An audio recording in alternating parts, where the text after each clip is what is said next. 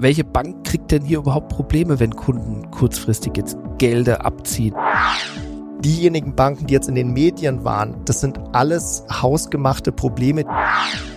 Wir können davon ausgehen, dass dementsprechend eben auch das Realwachstum eher niedriger ausfallen wird für dieses Jahr. Das Wichtigste ist, sie müssen Ruhe bewahren. Das ist der beste Berater am Kapitalmarkt, den man, den man haben kann, denn Nervosität ist definitiv der schlechteste. Ja, hallo und herzlich willkommen zu Märkte und Trends für den März 2023. Mein Name ist Jörg Graf und heute wieder an Bord Thomas Ott. Hallo Herr Graf, freut mich hier zu sein. Grüß Gott. Ja, die Stimmung an den Märkten ist aktuell, ich sag mal, ein bisschen zuversichtlicher. Bankenaktien haben sich ein bisschen erholt, zumindest wenn man auf Commerzbank und Deutsche Bank guckt. Die Stimmung ist aber doch nervös. Wir haben viele Diskussionen um eine mögliche neue Finanzkrise oder sagen wir mal so, das hat eigentlich den März so bestimmt. Die Unterschiede zur Finanzkrise 2008 sind jedoch, zumindest unseres Erachtens, relativ deutlich. Damals hatten Banken eher schwache Anlagen in ihren Bilanzen angehäuft gefahr, ge oder gepaart mit, mit großen Hebelkräften. Ähm, als dann die Schuldner ausfielen damals, gingen die ganzen Dominoeffekte los. Heute ist das zumindest nicht mehr das Problem, sondern heute ist es letzten Endes so, dass die Bilanzen sich stabilisiert haben und, und, und die Probleme aktuell eher von soliden Anleihen oder von soliden Anlagen herrühren. Und zwar machen die massiven Zinserhöhungen der Notenbanken letzten Endes Probleme, warum weil Kursverluste entstehen.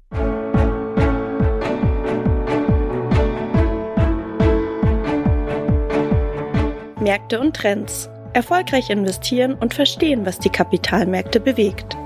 Ein Podcast der MEAG mit Thomas Ott und Jörg Graf.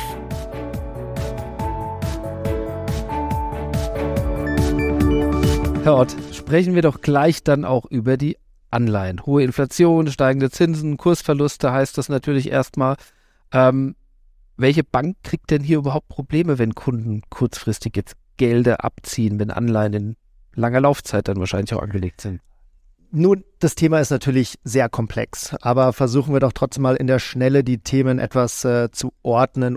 Zum einen der Kursrückgang bei den Anleihen ist jetzt nicht unbedingt ein Problem von diesem Jahr, sondern ist eigentlich ein Restant aus dem letzten Jahr. Das ist Punkt eins. Denn letztes Jahr haben die großen Zinsschritte der Zentralbanken stattgefunden, die letztendlich zu den großen Kursverlusten auf der Anleiheseite geführt haben. Das ist jetzt per se eigentlich kein Grund zur Sorge, weil diese Anleihen, die von den Banken gehalten werden, ähm, als Bind Maintain klassifiziert sind. Das soll heißen, dass die Banken planen, diese Anleihen bis zur Endfälligkeit zu halten. Die Verluste für die Banken sind somit in einfacher Sprache eigentlich nur virtuell und sind nicht wirklich realisiert, was schon mal gut ist für die Bank. Ähm, Punkt zwei, nun kann man selbstverständlich die Frage stellen, warum halten Banken überhaupt so viele Anleihen, vor allem in einer Phase, wo Zinsen steigen. Das ist relativ einfach zu beantworten, weil sie es müssen auch aus regulatorischer Gesichtspunkten müssen Banken auch Anleihen einfach halten ähm, in ihrem Portfolio. Es sind somit das, was Sie angesprochen haben, keine spekulativen Geschäfte wie in 2008, die hier zu den Problemen führen, sondern es ist der ganz normale Prozess. Die Einlagen, die die Banken von uns Sparern erhalten, müssen diese wiederum investieren, eben zum Beispiel in Anleihen. Und nun zum letzten Punkt. Welche Bank bekommt Probleme, wenn die Kunden Gelder abziehen? Per se auch keine Bank. Das gehört zum ganz normalen Geschäftsmodell einer Bank. Ähm, mal bekommt sie Geld von Sparern ähm, und an einem anderen Tag wird Geld einfach von den Sparern wieder abgezogen. Ein Problem entsteht nur dann, wenn wir ähm, beginnen, das Vertrauen in die Banken zu, äh, zu verlieren und es zu einem sogenannten Bankrun kommt. Sprich, wenn alle Kunden gleichzeitig ihre äh, Spareinlagen ab, äh, abheben möchten. Das ist zum Glück dieses Mal nicht passiert, auch aufgrund von äh, Einschritten der Zentralbanken und auch der, ähm, der, der, der Regierungen der Länder, ähm, was auch sehr richtig ist und sehr gut ist. Ähm, grundsätzlich muss man sagen, die Kapitalisierungsquoten der Banken sind ähm, vor allem in Europa nämlich deutlich höher als die nicht realisierten Verluste der Banken im Anleihenportfolio. Also die Bank hat mehr Geld als das, was sie als Verluste hat. Also die Bank ist sicher, äh, kann man auch ganz einfach sagen. Vor allem eben in Europa. Es ist damit kein Solvenzproblem, sondern vor allem ein Vertrauensproblem in die, in die Banken. Um jetzt hat meinen langen Monolog noch kurz abzuschließen. diejenigen Banken, die jetzt in den Medien waren, das sind alles hausgemachte Probleme, die hier tatsächlich vonstatten gegangen sind und die auch völlig unkorreliert. Also keines, keine, kein Bankhaus äh, in den USA oder auch eine Credit Suisse hing in großen Stück äh, miteinander zusammen. Ähm, nehmen wir zum Beispiel die Credit Suisse. Hier wurde über Jahre hinweg absolutes Missmanagement von Mittel- und Topmanagement begangen. Ähm, die Probleme hier haben äh, dementsprechend aber nichts mit den Zinsschritten der Zentralbanken zu tun. In Amerika sind die Banken deutlich schwächer reguliert als die Banken hier in Europa. Und äh, zum Beispiel diese Silicon Valley Bank, die durch die Medien gegangen ist, hat weniger als Bank gearbeitet, sondern war fast mehr ein Private Equity Fund.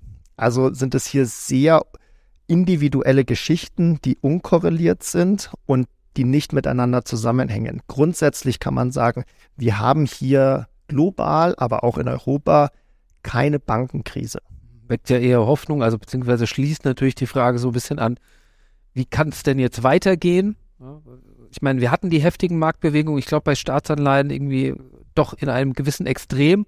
Die Frage ist, können da gewisse Kollateralschäden entstehen oder ist es wichtig, dass zum Beispiel keine Ansteckungseffekte jetzt in die Realwirtschaft gehen, also was die äh, Kreditfinanzierung letzten Endes angeht?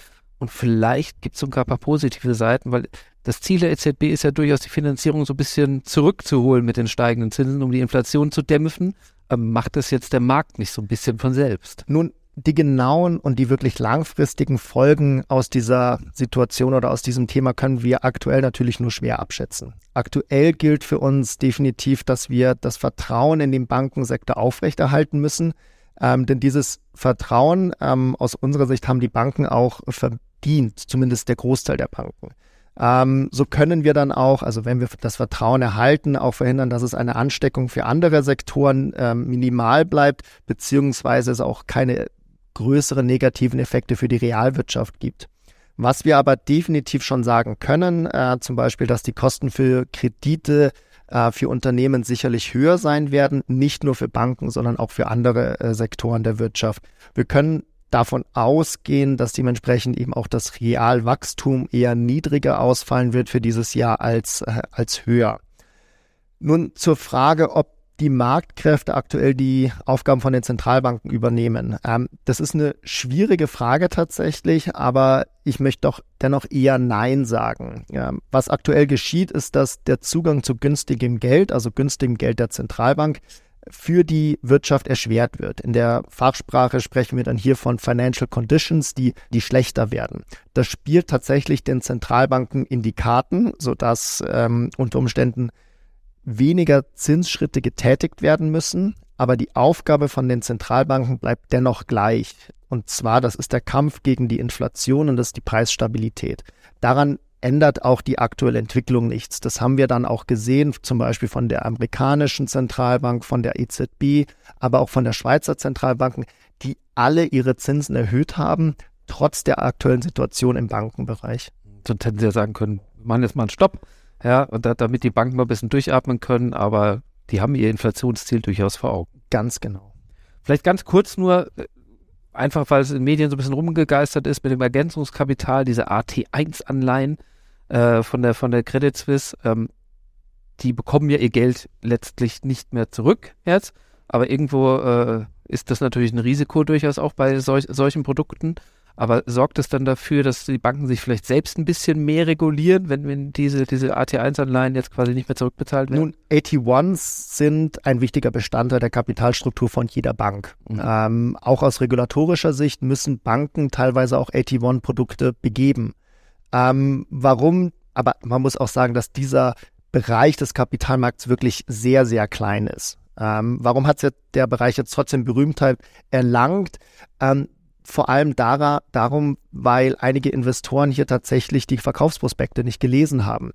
Ähm, da steht nämlich genau drinnen, in einem Fall wie bei der Credit Suisse, ähm, in der Schweiz speziell, kann auch ein AT1 einfach dann noch ausfallen. Das stand so drinnen in den Verkaufsprospekten. Ähm, ich gehe jetzt halt für die Zukunft hier ähm, tatsächlich davon aus, dass viele rechtliche Fragen noch geklärt werden müssen, da wir so einen Fall wie die Credit Suisse jetzt tatsächlich noch nie hatten. Ähm, wo wir dann am Ende von der Kapitalstruktur oder von regulatorischer Sicht enden werden, ist von daher einfach auch aufgrund von juristischen Fragen noch sehr schwer wirklich einzuschätzen. Ich würde allerdings nicht davon ausgehen, dass jetzt halt der Markt von AT1s äh, tot ist. Der wird weiter existieren, vielleicht in anderer Form. Aber wie das genau am Ende aussehen wird, das wissen wir heutzutage noch nicht. Gehen wir mal Richtung Aktien. Auch da ist natürlich einiges äh, passiert. Wenn die Inflationsrisiken jetzt mal so ein bisschen abnehmen, ich glaube, ich habe gestern gelesen, die Inflation in Deutschland war jetzt mal irgendwie bei 7,1, also beziehungsweise ein Großteil geht davon aus, dass der Peak, der Höhepunkt letzten Endes erstmal ein bisschen überschritten ist. Also Notenbankenaktionen wirken offensichtlich. Ähm, aber im Moment würde ich eher noch sagen, vorsichtig bei Aktien. Ja, also es ist aktuell tatsächlich schwer zu sagen, wo wir jetzt in dem Konjunkturzyklus stehen. Ähm, ist es jetzt halt das Ende eines alten Zyklus ähm, oder sind wir am Anfang eines neuen? Das wissen wir aktuell auch einfach noch nicht, weil hier wirklich viele Aspekte im Kapitalmarkt in Bewegung sind ähm, und wir einfach viel Unsicherheiten um diesen Ausblick haben. Was wir aber sagen können, dass der Rückgang der Inflationszahlen für den Moment gut ist für die Risikostimmung und äh, gut ist auch für, für die Risikomärkte. Ähm, wir müssen hier ein bisschen darauf achten, aus welchen Gründen geht die, Rück, äh, die Inflation zurück. Ähm, was wir nämlich eigentlich benötigen für eine wirkliche nachhaltige Verbesserung der Situation ist eine Verlangsamung der Nachfrage, ähm, was nämlich dann auch langfristig zu einer Verlangsamung der Preisanstiege führen würde. Das wäre dann der positive Rückgang der Inflation. Wichtig ist es hier allerdings, dass es sich um eine Verlangsamung eben der Nachfrage handelt, kein Kollaps. Und das ist etwas, was wir aktuell äh, durchaus, äh, durchaus sehen können, ähm, dass wir langsam von diesen Höchstständen der Inflation runterkommen ähm, und das einfach schon mal positiv ist. Und auch wir gehen davon aus, dass wir eigentlich den Höchstpunkt der Inflation die, ähm, für diesen Zyklus gesehen haben. Wenn ich jetzt entsprechend risikobereit bin als Anleger, ähm, wären dann die europäischen Aktien im Fokus? Also sie sind aktuell günstig bewertet, die könnten von diesem wo wir auch immer jetzt Anfang des Jahres drüber gesprochen haben, Reopening China, ja, profitieren. Also sind wir immer noch Fan von europäischen Aktien? Nun, von einem Reopening von China profitiert natürlich die gesamte Welt, ähm, denn ein starkes chinesisches Wachstum hat auch einfach positive Auswirkungen auf, äh, auf das globale Wachstum. Ähm, wir sehen aktuell eher die Öffnung nach Covid jedoch eher weiterhin als lokales Ereignis und weniger als ein wirklich globaler äh, Faktor, zumindest für den Moment.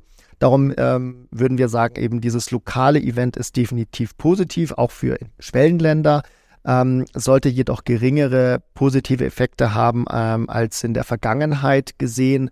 Ähm, von daher sind wir jetzt halt hier eher auf einem Gleichschritt zwischen amerikanischen, europäischen und, äh, und Schwellenländeraktien. Ja, wie sieht's denn auf der wirtschaftlichen Seite aus? Wir haben viel darüber gesprochen letztes Jahr, über die Gewinne der Unternehmen unter anderem, aber auch über die Stimmung in der deutschen Wirtschaft zumindest hat sich gemäß IFO Geschäftsklimaindex jetzt zum fünften Mal in Folge verbessert. Also da scheint äh, trotz der Marktturbulenzen jetzt im Moment nichts abzustrahlen für den Moment. Nun, natürlich sind Risiken noch vorhanden und auch jetzt hat so ein Indikator wie der IFO Geschäftsklimaindex, der schaut natürlich auch mehr häufig in die Vergangenheit. Also in den aktuellen Zahlen sind jetzt, ist jetzt diese Bankenthematik zum Beispiel noch nicht drinnen. Aber dennoch kann man sagen, Risiken sind natürlich noch vorhanden. Aber wir denken schon, dass die Konjunktur aktuell noch stark ist, äh, dass der Konsument aktuell noch stark ist. Vor allem auch wenn man in die USA zum Beispiel schaut, da haben wir weiterhin feste Zahlen. Wir haben einen festen Arbeitsmarkt. Das sehen wir dann auch aktuell auch noch auf der Unternehmensseite, die weiterhin gut dastehen und Gewinne erzielen können. Wir gehen zum Beispiel auch davon aus, dass jetzt hat die Berichtssaison für das erste Quartal diesen Jahres auch positiv überraschen kann. Von daher von der Konjunkturseite und von der Unternehmerseite ähm, ist die Wirtschaft aktuell äh, durchaus stark. Ja, dann bleibt zum Schluss natürlich immer noch die Frage, wie agiere ich denn als Anleger jetzt? Also Vorsicht, natürlich das Gebot der Stunde wahrscheinlich bei Aktien und Anleihen. Mit entsprechender Risikovorliebe kann ich natürlich jetzt auch nachkaufen in so einer Situation. Aber ich die Frage an Sie, wie, wie für große Sprünge ist es wahrscheinlich im Moment noch zu früh. Und noch eine Abschlussfrage packe ich schon dazu.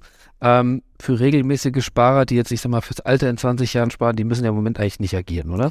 Nun, das Wichtigste ist, sie müssen Ruhe bewahren. Das ist der beste Berater am Kapitalmarkt, den man, den man haben kann, denn Nervosität ist definitiv der schlechteste. Behalten Sie Ruhe, freuen Sie sich auf ein paar warme Frühlingstage. Ich glaube, in der Branche, in der Bankenkrise in der ausgeprägte Bankenkrise sieht keiner, auch wenn in den Medien, glaube ich, relativ viel gerade darüber berichtet wird und, und auch viel Risiko aufgezeigt wird, aber so im Moment in dem Markt sieht jetzt keiner eine riesige Bankenkrise aufkommen. Ne? Nein, aktuell ähm, ist jetzt eine Bankenkrise natürlich ein sehr häufig genanntes Schlagwort, aber es ist definitiv nicht unser, ähm, unsere Grundannahme, dass wir in so eine Situation reinrutschen und was wir auch gesehen haben über die letzten Wochen, dass auch wirklich keiner Interesse an einer ausgedehnten Bankenkrise hat oder an einer Vertrauenskrise in das Finanzsystem an sich. Das haben wir gesehen, wie zum Beispiel die Schweizer Nationalbank reagiert hat. Das haben wir gesehen, wie die amerikanische Zentralbank reagiert hat, indem sie hier wirklich sehr stark und sehr schnell interveniert haben, um die Situation eindämmen zu können und auch eingedämmt haben. Und äh, da waren sie sehr erfolgreich und von daher gehen wir jetzt halt für den Moment nicht von einer Verschärfung ähm, einer Bankenkrise aus. Vielen Dank für den Einblick. Vielen Dank für das Gespräch, Herr Graf. Und wir hören uns beim nächsten Mal und viele Grüße aus München. Der Märkte und Trends Podcast der MEAG Munich Ergo Kapitalanlage Gesellschaft MBH dient Informations- und Marketingzwecken. Rechtliche Hinweise und weitere Informationen erhalten Sie in der Beschreibung des Podcasts oder im Internet unter www.meag.com.